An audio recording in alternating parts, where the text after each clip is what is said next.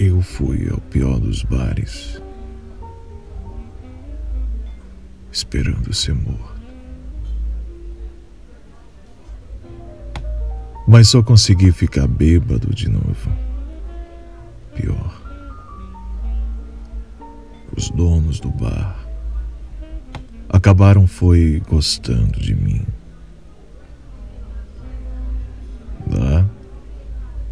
Eu tentei ser empurrado num canto escuro e acabei bebendo de graça. Enquanto por aí algum filho da mãe, coitado, estava num leito de hospital. Tobos saindo dele lutando para viver.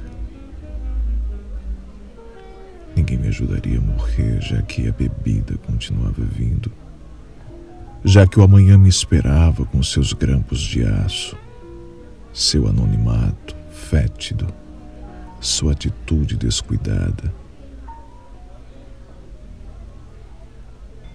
A morte nem sempre vem correndo quando você a chama, nem mesmo se você o faz de um castelo iluminado ou de um transatlântico,